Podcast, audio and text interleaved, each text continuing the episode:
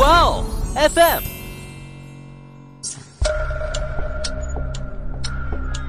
事件众说纷纭，案情扑朔迷离。思彤邀你一起走入案件现场，在娓娓道来中，用身临其境之感还原案件真相。嗯，正常情况来说啊，应该就是贝尔才对。但是那具成年女性尸体呢，却跟三个小孩的尸体有着非常大的区别。就是这具烧焦的成年女性尸体啊，没有头颅。我怎么感觉事情不会这么简单和顺利呢？说实话啊，在那个年代，给小孩买保险并不常见。这些奇奇怪怪的巧合，真的不怀疑上贝尔，我都觉得说不过去了。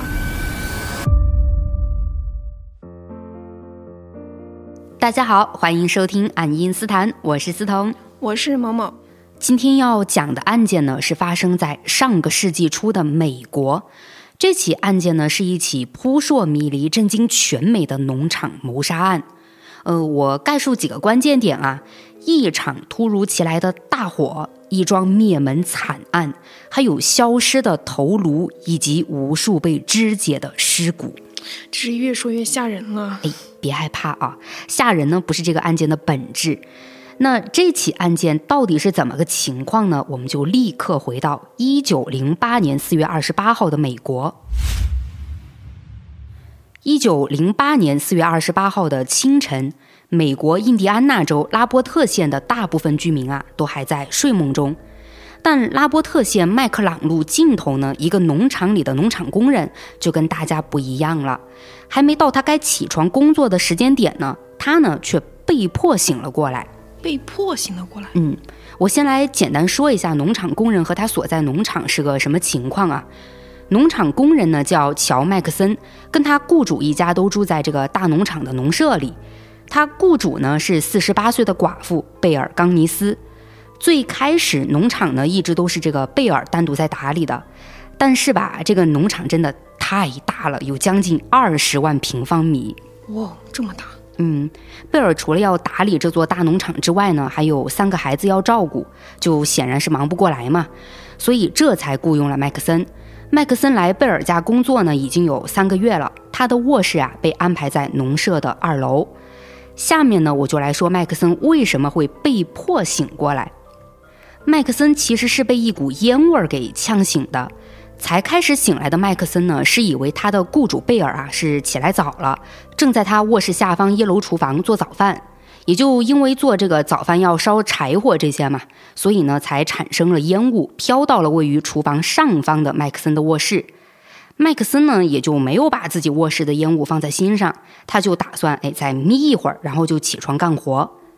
可接下来，麦克森就觉得这些烟雾不对劲了，因为从窗口飘进来的烟雾是越来越浓。贝尔做个早饭烧的那点柴火，怎么可能会产生这么大的烟雾嘛？麦克森这个时候呢，就有不好的预感了，所以啊，他就赶紧下床，走到窗户前朝外看，结果就看到农舍一楼已经烧起来了，这火势啊还非常大。麦克森虽然第一反应呢是赶紧跑出农舍。但他呢，还是把雇主一家放在心里的。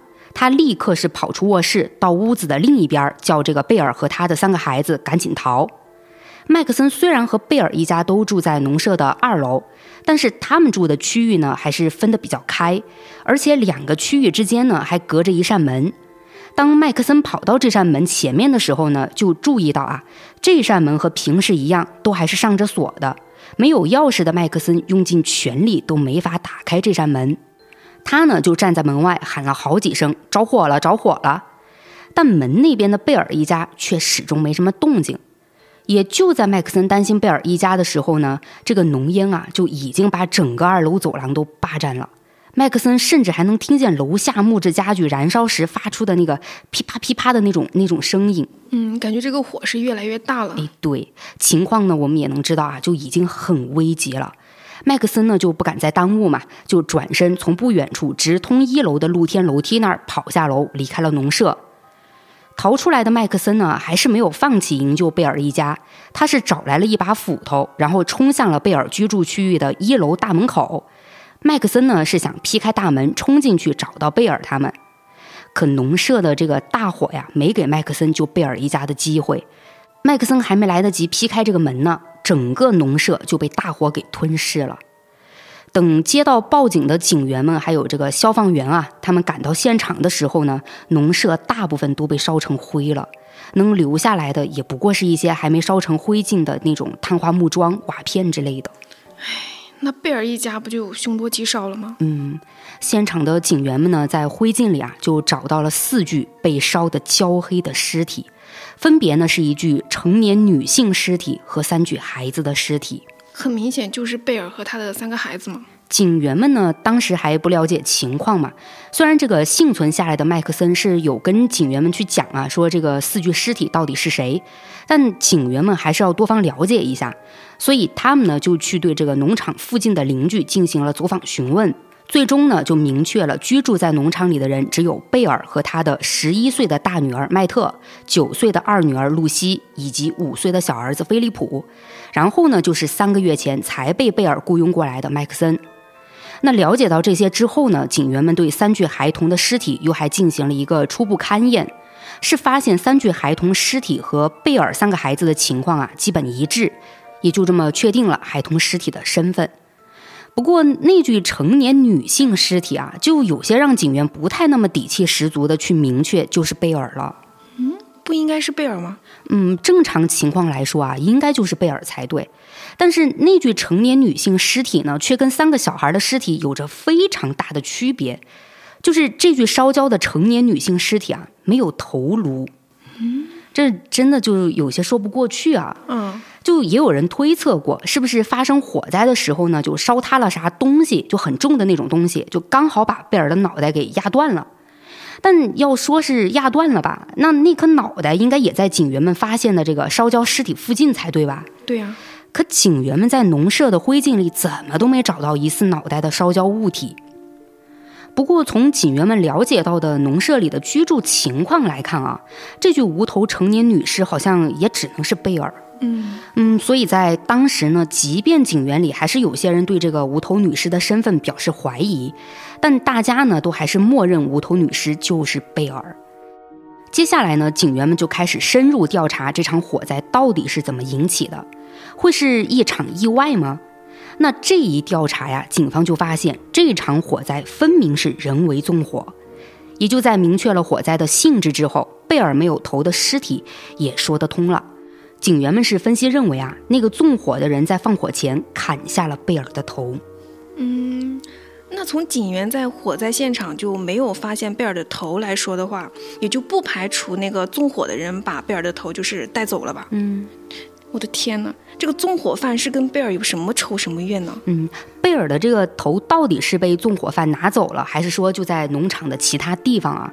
这个呢，就需要警员们去调查了。不过，这种很明显是灭门的案子，我们也都能懂啊。大多数呢都是为了报复。嗯，调查贝尔家火灾案的警员们呢，也就兵分两队，一队是去围绕贝尔的社会关系进行排查，另一队呢就还是留在这个火灾现场，他们想在农场里继续寻找贝尔的头颅。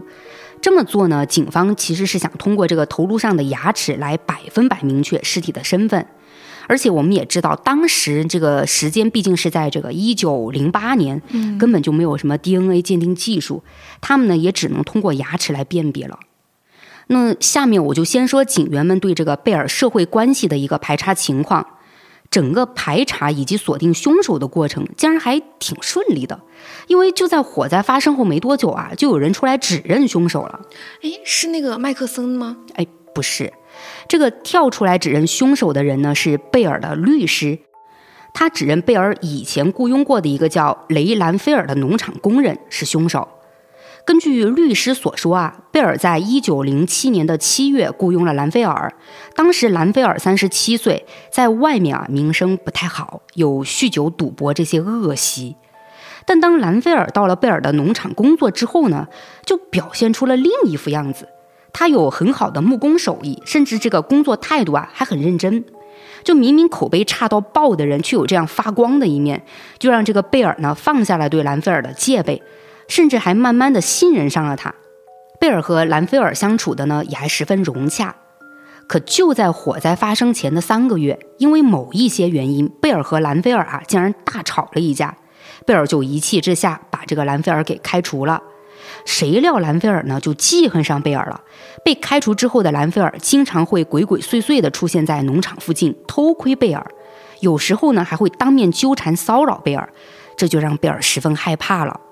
而这位律师提到的兰菲尔跟贝尔发生过争吵，还有他被开除之后一直骚扰贝尔的这个情况呢，农场附近的邻居们还有现在的农场工人麦克森都能作证。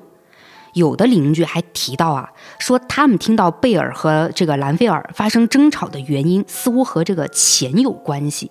哦，那兰菲尔这么纠缠，就是贝尔没有报警吗？嗯，贝尔报过警，而且还不止一次。贝尔在火灾发生前呢，曾多次控告兰菲尔私闯民宅。兰菲尔呢，也确实有被警方逮捕过，但他每次都给自己的行为编造各种借口。警方又调查下来呢，就发现这个兰菲尔在行为上啊，并没有对贝尔一家做出什么实质性的伤害。所以，即便每次贝尔报警了，兰菲尔就会被逮捕，但他呢，在警局待不了多久就会被放出来。呃，而关于这一点啊。调查贝尔家火灾案的警员们也去做了核实，的确是查到了贝尔在火灾发生前的报警记录。那除了有这些线索以外呢，警员们还从律师那儿了解到，就在火灾发生的前几天，贝尔突然找到他，表示很担心兰菲尔会对他做出什么危险的事情。因此呢，贝尔就做了一个最坏的打算，他在律师的见证下写下了遗嘱。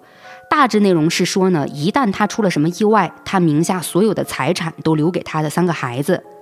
律师还提到啊，说当时的贝尔看上去非常的焦虑。嗨，不用说，贝尔应该是又受到了兰菲尔的纠缠吧？嗯，那绝对是这样了。呃，警员们呢，也就根据律师还有这个麦克森以及邻居们的证词，是推断啊，凶手很大概率就是兰菲尔。他的作案动机呢也很明显，就是兰菲尔对贝尔开除他心生不满，所以才蓄意报复。而且这个里面还有一个时间上的细节，根据兰菲尔被开除以及麦克森被雇佣的时间来看啊，基本上啊就是贝尔开除了兰菲尔还没两天呢，就找到了顶替兰菲尔的农场工人麦克森。这个呢或许也是让兰菲尔非常恼火的地方吧，所以他才会砍下贝尔的头来泄愤。嗯我怎么理解不了这生气的点呢？嗯，但到底兰菲尔有没有因为贝尔很快雇佣了这个麦克森而感到生气？这就需要警方逮捕兰菲尔，让兰菲尔亲口说出纵火和谋杀贝尔一家的原因了。听我这么说，大家也就能明白啊。警方呢是在综合了所有调查到的线索之后，对兰菲尔提出了纵火以及谋杀的指控，并且呢是立刻对他实施了逮捕。可当警员们找到兰菲尔的住处的时候呢，他早就逃得没影儿了。而逃跑的兰菲尔更是提高了自己的作案嫌疑。于是警方就立刻增派了人手，对兰菲尔的行踪展开了全面的追查。讲到这里呢，我们要重新回到火灾现场了。不是还有一队警员在寻找贝尔的头吗？嗯，虽然这个头颅还是没有找到啊，但是呢，也有了一个结果。警员们呢是在灰烬中找到了一副假牙。这副假牙经过贝尔的牙科医生证实，就是他为贝尔做的。也就这样，无头女尸的身份从法律上被判定为贝尔。这下，警方的关注点就全都落在了寻找嫌疑人兰菲尔的行踪上。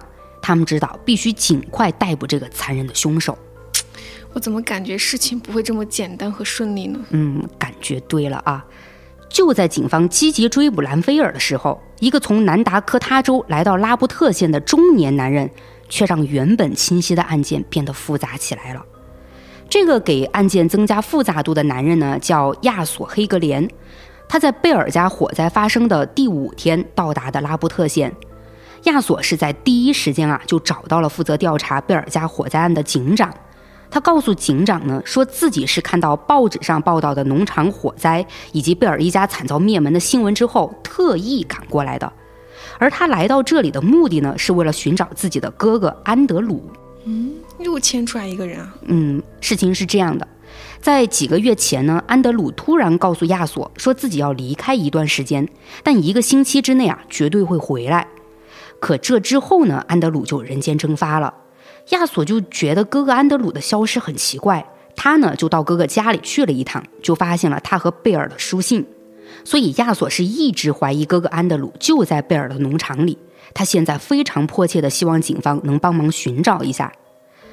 警长听了亚索的话，就有些半信半疑了。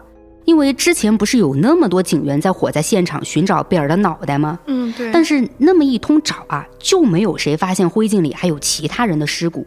而且还有一点，就不管是麦克森还是农场附近的邻居们，不也都说农场里就住着贝尔一家四口和麦克森吗？除了他们五个，就根本没有其他人了。不过警长看这个亚索找自己哥哥的态度很坚决啊，就还是安排了警员再次对火灾现场做了进一步挖掘。可这次挖掘就让所有人汗毛倒竖了。警员们不仅是挖出了安德鲁的尸骨，还挖出了另外十具尸骨。嗯，怎么有这么多？嗯，不仅是这个数量让人汗毛倒竖啊，警员们勘验这些尸骨之后呢，还发现这每一具尸骨都有被肢解过的痕迹，并且有的尸骨还有中毒迹象。现在这场火灾案就更扑朔迷离了。是谁杀了这十一个人呢？又为什么会把他们埋在贝尔的农场里？凶手难道还是兰菲尔吗？这个时候呢，也就有人大胆猜测了：杀害这十一个人的有没有可能是死在大火里的贝尔呢？否则这么多具尸骨埋在他农场里啊，他会不知道吗？嗯，警方呢也就带着这些疑问，开始对贝尔进行了更深入的调查。这次呢，他们就揭开了贝尔的真面目。贝尔冈尼斯本名是叫布林希尔达斯托尔塞，一八五九年十一月十一号出生在挪威塞布尔一个农民家庭。贝尔呢是家里八个孩子中最小的一个。由于家里很穷啊，贝尔很小呢就开始在农场里干活赚钱了。不过那日子是又苦又累，又赚不了几个钱的。后来贝尔为了摆脱这种生活呢，就开始努力工作，心里啊是对去美国生活有了向往。他想在美国过上富有的生活，终于在1881年，也就是贝尔22岁的时候，他攒够了一笔钱，然后成功移居到了美国。呃，也就在他办理移民的时候呢，就将自己的名字改为了贝尔。才到美国的那段时间啊，贝尔是住在芝加哥的妹妹家。那贝尔为了让自己真正在美国富有起来，就开始做起了不同种类的工作。可他的生活情况呢，却并没有因为他任劳任怨的工作有什么大的改善。贝尔当时顶多吧，就是吃得饱、穿得暖，但要过上他向往的富有生活，那绝对还是达不到的。所以，贝尔对自己在美国的生活现状一直都不怎么满意。后来啊，贝尔是遇到了自己的第一任丈夫麦兹·索伦森。1884年，两人结婚了，婚后呢，有四个孩子。除了这四个孩子之外，贝尔和丈夫还领养了一个女孩，给她取名叫珍妮·欧森。那现在是这么大一家子人了，夫妻俩呢，当然就要为了他们更好的生活努力赚钱嘛。可事情发展呢，总是事与愿违的。一八九四年的时候，夫妻俩是开了一家糖果店，可他们的生意呢，就一直不是很好。等到了第二年，这个糖果店竟然突然失火了。这场火啊，是把贝尔夫妻俩的心血全烧没了。但也真是万幸啊，贝尔和丈夫呢有给糖果店买保险，所以糖果店虽然烧毁了，但他们呢倒是得到了一笔保险理赔金。可很奇怪的是，等到了一九零零年，贝尔夫妻俩的家竟然也发生火灾了。而且你猜怎么着啊？发生火灾之前呢，他们家就买了保险，也就这样，夫妻俩再次拿到了一笔保险赔付。这有点巧了吧？嗯，而且还没完啊！两场火灾之后，怪事呢就接二连三的降临到了贝尔家。首先呢是贝尔的孩子，有两个孩子据说呢是死于急性结肠炎，而这两个孩子的死亡给这对夫妻带来了一笔保险金。说实话啊，在那个年代给小孩买保险并不常见。后来呢，就有报道指出来啊，说许多急性结肠炎的症状和中毒很相似。嗯，这就是说，贝尔和她的丈夫为了钱给两个孩子投毒了。这要是真的话，就太狠了。太狠哈，嗯。但这个地方我反而要提一句啊，就贝尔的五个孩子里，不是说只有珍妮是领养的吗？嗯，就跟他们没有什么血缘关系。但当时很多人对贝尔家的其他四个孩子是不是贝尔亲生的，也都带着怀疑。调查案件的警员去了解情况的时候呢，是听贝尔以前的邻居们回忆说啊，感觉是从来没见过贝尔怀孕。不管是不是亲生的，也不能想着用人命换钱吧？就很多骗保的案子，就都是这种嘛。嗯就听着都很生气啊。对，哎，那这个贝尔他们家呀，除了是经历了这两场火灾，还有这个孩两个孩子又死亡之后呢，贝尔的丈夫索伦森竟然也突然死亡了。嗯嗯，而关于这个索伦森的死因呢，当时的媒体是给出了好几种说法，其中主流的说法呢是来自这个贝尔的证词。贝尔是说啊，事发当天，丈夫索伦森下班回家就跟她说自己头很痛，然后贝尔呢就给丈夫拿了奎宁粉。这个奎宁粉啊是当时治疗头痛的常用药品。贝尔等丈夫吃了药之后呢，就去准备晚餐了。可等她准备好晚餐去叫丈夫吃饭的时候，就发现索伦森已经没了呼吸。一个医生给索伦森做了尸检后是认为啊，他呢是死于一种含剧毒的化学物质，这个物质呢通常是被用来毒杀老鼠的。呃，不过这个说法却遭到了索伦森家庭医生的反驳，因为这名家庭医生是长期给这个索伦森治疗心脏肥大，他认为索伦森是死于心脏衰竭。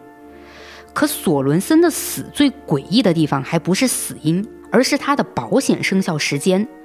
那天呢是一九零零年的七月三十号，这一天就是索伦森两份保险同时生效的时间。嗯，而之所以有两份保险呢，是因为索伦森旧的那份保险在七月三十一号就要过期了，而新的保险正好从七月三十号开始生效。就这样，索伦森的死让贝尔获得了两份保险金。这个也更巧了吧？嗯，确实巧的让人都觉得有一点儿，嗯嗯，嗯，而且这两笔保险金的金额啊，加在一起是带给了贝尔五千美金。在当时那个年代呢，这就是一笔巨款了。那也因为索伦森的死呢，还有这两份保险的生效时间巧合的真的太过头了。嗯，当时索伦森的家人呢，也就对贝尔起了疑心，怀疑是贝尔为了赔偿金毒杀了索伦森。他们呢就要求警方深入调查。可警方调查了一圈之后呢，对索伦森死亡的最终判定啊，还是自然死亡。那再来看拿到了巨额保险金的贝尔，他就没有选择继续留在芝加哥了，而是在索伦森去世的第二年，就用这笔保险金在印第安纳州的拉布特县买下了那座将近二十万平方米的农场。接着呢，他就带着包括养女珍妮在内的三个孩子，搬到了农场里的农舍。等到了一九零二年的四月，贝尔就在这座农场里与她的第二任丈夫彼得·冈尼斯结婚了。贝尔呢，也改名为贝尔·冈尼斯。贝尔这个第二任丈夫彼得啊，和贝尔一样，都是挪威移民。他在认识贝尔之前呢，就有两个年幼的女儿。他跟贝尔认识呢，据说是在芝加哥认识的。那自从他俩结婚之后啊，厄运就再次降临了。他们婚后仅仅一周，彼得的小女儿就突然死了，死因还不明确。唯一能知道的是呢，彼得小女儿的死亡是发生在贝尔单独照看她的时候。那贝尔有获得保险理赔金吗？哎，这一回没有。不过厄运啊还没有停止，就在贝尔和彼得结婚八个月后，他们家的不幸又发生了。而这次贝尔拿到了一笔保险理赔金。天哪，又是谁死了呀？她丈夫彼得。据贝尔讲呢，那天彼得忙完外面的工作后回到家，发现这个鞋子湿了，于是就把鞋子脱了下来，放到了火炉边，就想着把这个鞋子烘干嘛。嗯，那等鞋子烘干的差不多了呢，彼得就走向火炉去拿鞋子，结果没想到啊，他却打翻了火炉边上的一个架子。这架子上呢，正放着一台绞肉机，绞肉机就掉下来砸在了彼得的头上，彼得就这么当场死亡了。这这些奇奇怪怪的巧合，真的不怀疑上贝尔，我都觉得说不过去了。嗯，就虽然贝尔说彼得是被绞肉机砸死的啊，但验尸官对彼得做了尸检之后呢，就发现彼得似乎有中过毒，也就怀疑他是被谋杀的。当验尸官把自己的怀疑告诉给了警方，警方呢就围绕彼得有中毒迹象的情况问询贝尔了。可贝尔一听到警方提这个呀，就直接歇斯底里的大哭起来。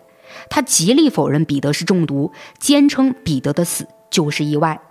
然后让人意外的发展就来了，明明验尸官，呃，他不是给彼得验尸之后，是觉得他是中毒的吗？嗯，可这验尸官知道贝尔因为彼得的死哭得伤心欲绝之后吧，竟然就不怀疑贝尔了，就连警方也没怀疑贝尔。呃，又据当时的报道啊，说贝尔那个时候呢还怀着孕，所以警方在没有其他证据能证明彼得的死和贝尔有关的情况下，最终判定彼得死于一起意外。贝尔呢也就这样领到了三千美元的保险理赔金。之后时间就来到了一九零三年的五月，贝尔生下了他的小儿子菲利普。不过菲利普的出生倒让贝尔农场附近的邻居很疑惑了。因为当贝尔将刚出生的菲利普抱出来给邻居们看的时候呢，很多人都觉得那个小孩不像是刚出生的婴儿啊！难不成贝尔怀孕也是他演的呀？就跟影视剧里那样，就是女主在肚子上绑个枕头啥的？嗯，这就没人知道了啊。但是贝尔的怀孕呢，确实让很多人质疑。怀菲利普的时候呢，贝尔已经四十四岁了，他一米七的个子，体型偏胖。资料里有写，贝尔有差不多一百公斤，所以单从她的这个体型上，估计还是很难判断出她是否是真的怀孕过吧。哦，那也怪不得。嗯，但不管怎么说啊，菲利普的出现呢，就让贝尔的农场有四个孩子了，也就是菲利普、贝尔和她第一任丈夫的两个女儿以及养女珍妮。诶，我记得贝尔第二任丈夫彼得不是有两个女儿吗？就之前是说小女儿死了，然后那大女儿呢，就怎么？突然感觉好像大女儿不见了啊，嗯，彼得的大女儿前面我忘记提了，在彼得小女儿死后没多久啊，彼得的哥哥就来农场了。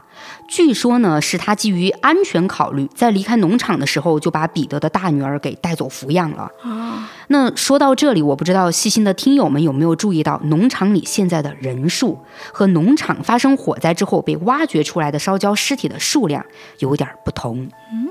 嗯，咱们要不浅浅的复盘一下啊？你让我想想，嗯，就你刚刚是讲到农场里的小孩是有四个，嗯，对，就加上贝尔的话，这个时候农场里是住着五个人。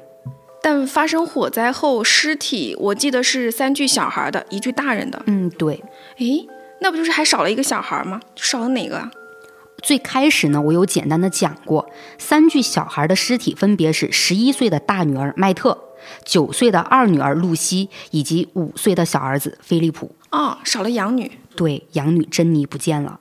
警方当然深入调查了贝尔之后呢，就清楚了他家里的整个情况嘛，也就去查了他的养女珍妮的行踪。这么一查呢，就发现原来在彼得被定性为意外死亡之后呢，身为养女的珍妮并不相信这个结果。她在当时呢，就告诉自己的朋友说，养父彼得就是被贝尔给杀害的。并且还叮嘱朋友不要将自己说的话告诉其他人。但在这之后啊，珍妮呢就消失了。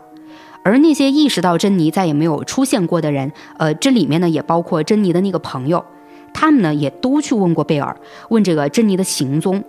贝尔则是告诉他们说，珍妮去加利福尼亚上学了。怎么可能啊？珍妮肯定是遇害了吧？对，实际上贝尔农舍的火灾发生之后呢，珍妮的尸骨就被警员从农场的猪圈里给挖出来了。他呢，也就是那十一具尸骨中的一具。不过，在贝尔最开始跟邻居们说珍妮去外地上学的时候呢，并没有让人觉得异常。嗯，那再说回这个贝尔，他在彼得去世，然后养女珍妮消失过后没多久啊，便转头在报纸上发布了征婚广告。广告上呢，贝尔说自己是印第安纳州拉布特县拥有一座大农场的美貌寡妇，希望能结识一位资产相当、愿意到他的农场里跟他一起生活的男士。贝尔呢也对男士有要求，需要他带一笔钱到他的农场。那达不到这个标准的人呢，贝尔就不会考虑。这则征婚发布之后呢，就有一些男士看中了贝尔的条件，也就陆续有男士到贝尔的农场里来了。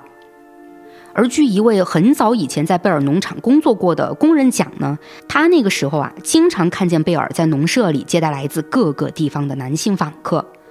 工人还回忆说呢，有段时间他几乎每周都能看到不同的男人来到农场并且住下，而贝尔通常会隐瞒这些人的身份，对外都说呢，这些男人是他的表哥或者表弟。这么多人，贝尔难道是同时和好几个人交往吗？嗯，那倒不是。贝尔也不是说只要来拜访他的男士他都接受啊。他呢有一套自己的选择标准，贝尔自己是明白的，他需要的呢不仅是结婚对象，他还需要那个人能帮他管理农场，而最重要的一点就得要有钱。别忘了，贝尔的征婚广告上一开始就写了嘛，要资产相当。嗯，那也就因为这个硬性条件呢，贝尔是在一九零五年到一九零七年之间啊，细致筛选出了数十名满足条件的男士，但这些男士却没有一个人和贝尔走入婚姻殿堂。而更让人感到诡异的是啊，这些怀揣着巨款来到贝尔农场的男士们，都神秘而安静地消失了。那讲到这里呢，就要来说一说火灾发生之后来到拉布特镇的这个亚索了。亚索这个男人的出现，我最开始有讲啊，他呢是来找他失踪的哥哥安德鲁的。嗯，而安德鲁的尸骨也在火灾后的农场中给挖出来了。那在警方的调查中呢，是还原了安德鲁的失踪情况。一九零六年，四十九岁的安德鲁在报纸上看到了贝尔的征婚广告。当他看到这则征婚广告的时候呢，就心动了。除了他觉得贝尔的经济条件很不错之外，还有就是安德鲁他本身啊也是个农场主，所以他认为贝尔和自己会很合得来。于是，在这之后呢，安德鲁就开始跟贝尔通过书信来了解彼此了。然后某一天，安德鲁收到贝尔的信后，看见贝尔在信上写了这么一句话。我很期待你的到来，我能感觉我的心在为你疯狂地跳动。我的安德鲁，我爱你，希望你已经准备好永远留在我的农场里。也就因为贝尔信里的这番话啊，安德鲁呢就被打动了，所以他在一九零八年的一月三号来到了贝尔的农场。而安德鲁到达贝尔的农场，见到贝尔之后呢，更是对他一见倾心。这之后，安德鲁就住了下来。住了三天后呢，安德鲁和贝尔一起去了镇上的银行。安德鲁从银行里取出了自己的三笔定期存款，总共有将近三千美元。可等安德鲁拿着钱和贝尔离开银行之后，安德鲁就这么消失了。而不放心哥哥安德鲁的亚索呢，也就在安德鲁离开了一个月之后，在安德鲁的家里找到了他和贝尔写的那些信。也就这样，亚索才知道哥哥是去了印第安纳州的拉布特县找贝尔去了。亚索才开始翻看这些信件的时候呢，还没看出什么奇怪的地方，但他越往后看，就越觉得贝尔回信里的内容很古怪，因为贝尔在回信中一直劝安德鲁变卖值钱的东西，然后带着所有财物去找他，并且贝尔还让安德鲁不要跟任何人讲这件事。当时亚索的第一反应是认为这个叫贝尔的女人啊，一定就是个骗子，她呢就是想要骗哥哥的钱。那现在哥哥安德鲁消失了一个月。那也很显然，贝尔应该是见过了安德鲁，而且也应该知道安德鲁之后是去了哪儿。于是亚索呢，就按照信封上的地址给贝尔写了一封信，向他询问安德鲁的下落。这贝尔不可能回信吧？诶，他还真回了。贝尔回信说呢，安德鲁确实到过他的农场，但没过几天啊就离开了。离开的时候，安德鲁呢有提到他会去芝加哥，说是寻找一个什么亲戚，还让贝尔不要再给他写信了。从那以后，贝尔就和安德鲁失去了联系。贝尔的信里写完这些之后呢，还写啊，如果亚索找到了安德鲁，就替他告诉安德鲁自己一直深爱着他。这种话，亚索会信吗？那显然就是没有相信的，否则呢，他也不会在看到贝尔农场发生火灾的报道之后啊，就赶到这个农场来找安德鲁了。而事实也确实证明啊，贝尔的话的确不可信。呃，接下来呢，案件时间线稍微倒回亚索，要求警方在火灾现场寻找哥哥安德鲁那儿。因为之前讲到这儿的时候呢，我是一笔带过的。警方因为亚索的要求，所以是再次挖掘了被烧成灰烬的农场，而这个时候就挖出了包括安德鲁还有贝尔养女珍妮在内的十一具尸骨。那这里应该其实会有人感到疑惑了。毕竟，在亚索来找这个安德鲁之前，警方不就为了明确无头女尸的身份，一直在灰烬中寻找头颅吗？怎么当时就没有找到那些尸骨呢？诶，对哈，嗯，这个呢就要说到亚索了。他当时跟警方一起在这座大农场里找安德鲁，已经耗了两天时间了，可就是什么线索都没有发现。也就在亚索想要放弃的时候呢，他就忽然想到找这个农场工人麦克森去聊一聊。毕竟啊，麦克森在这里工作嘛，可能知道农场更多的地方。于是亚索就问麦克森，农场发生火灾前的几个月里，有没有突然出现过什么洞，或者出现被人挖过的地方？麦克森呢，也就这么想起了火灾发生的前三个月，也就差不多是他刚来农场的时候，他有发现距离农舍十几米远的猪圈里有两处塌陷的地方。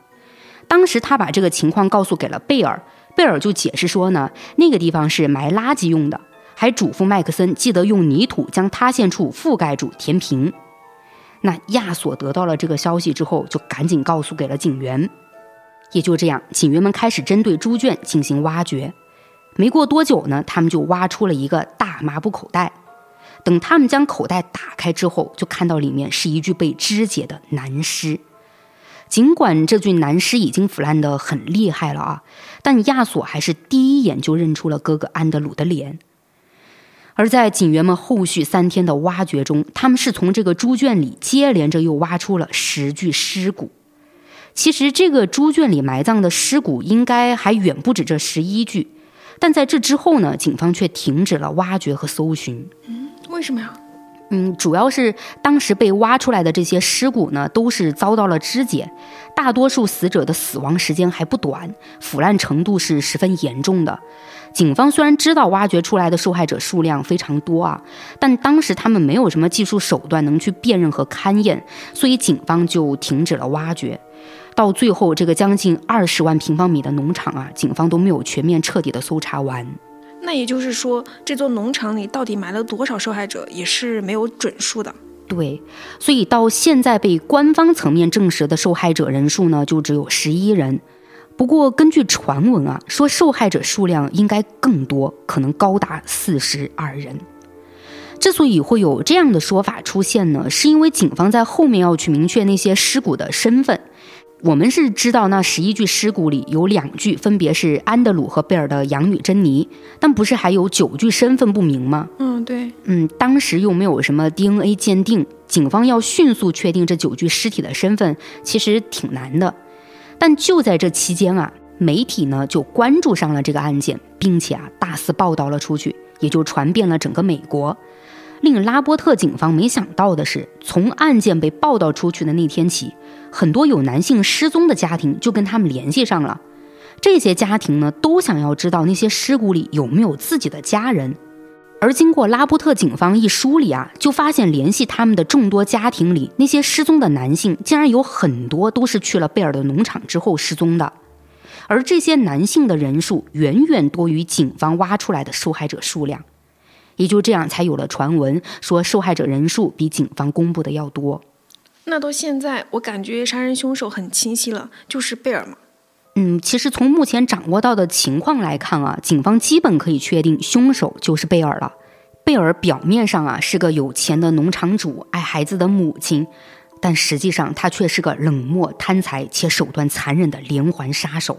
他用征婚广告诱骗单身男士，等他筛选出符合条件的人，就让他们来到农场里。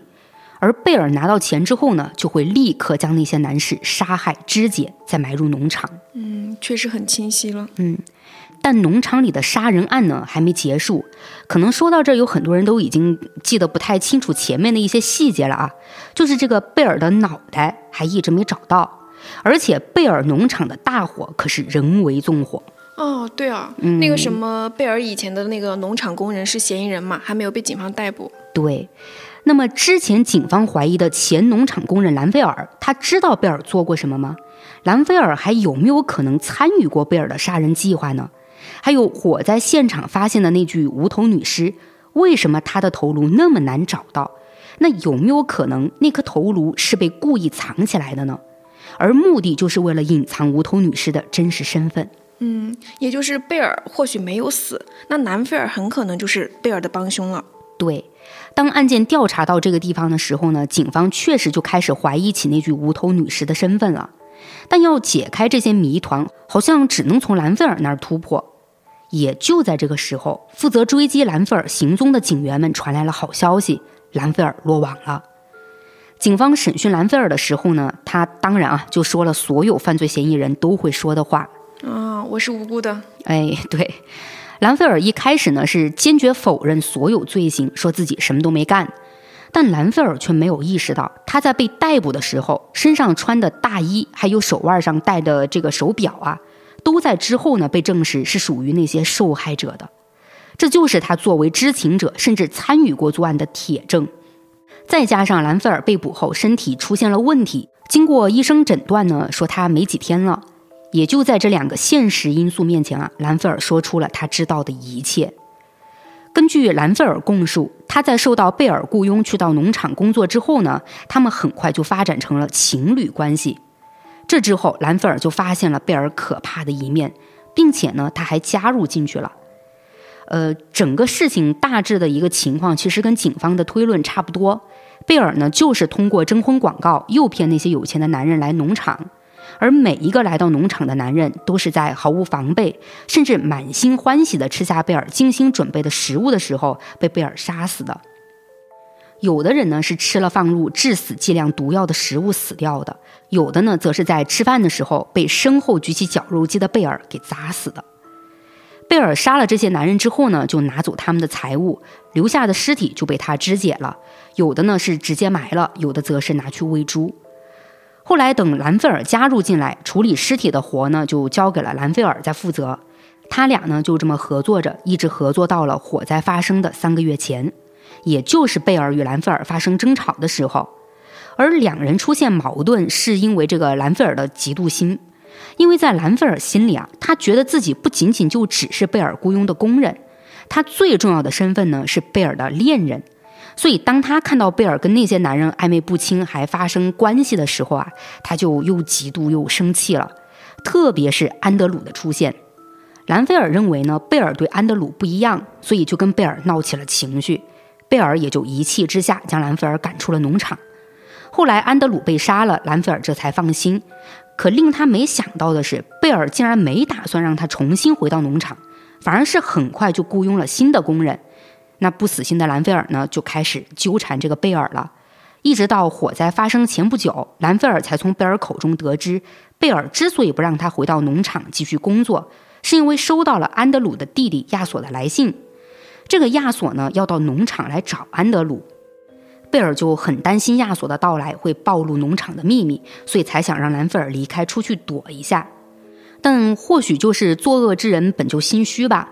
贝尔开始天天提心吊胆的，就担心农场的秘密会暴露，所以他就命令南菲尔放火烧了农舍，把自己的孩子、房子以及一切罪恶都烧成灰烬。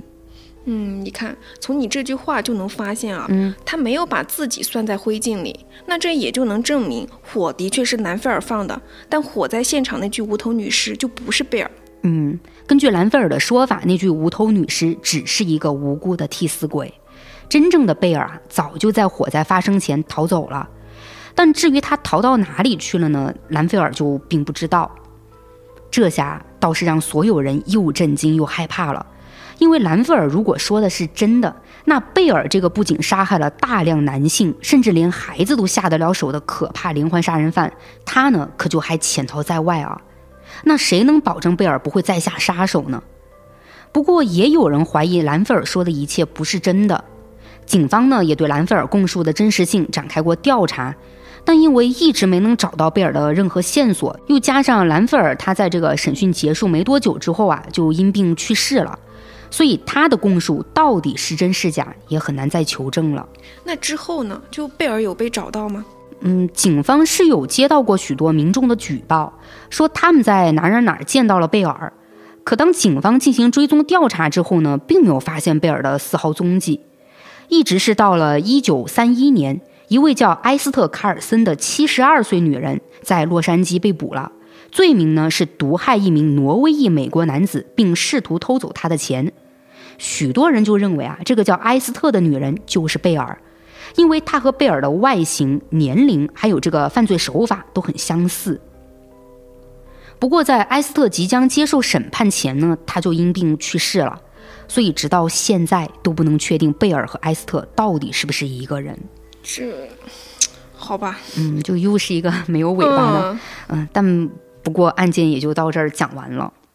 好吧，那最后还是来到我的影视剧推荐环节。就听完整个案件哈，就这个死亡农场，嗯，是让我想到了去年刚上的一部英国恐怖惊悚片，片名叫做《溪谷小屋》。就片子主要讲的是在一个暴雨天，就两名罪犯找到了一个看似废弃的农场小屋避雨，然后挟持了里面的居民。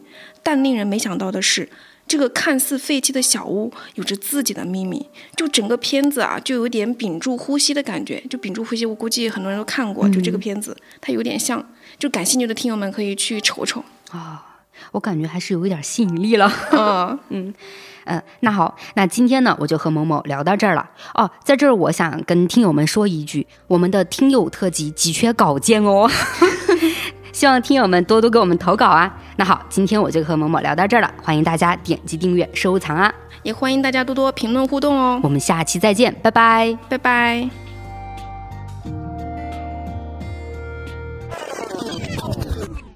新节目《奇思诡异》已经在小宇宙、网易云、喜马拉雅、苹果播客上线了哟。节目呢，主要是分享我们看到的有趣又怪异的短篇故事，更新的时间是在每周一、三、五的晚上十点。感兴趣的听友，别忘了去听听看哦。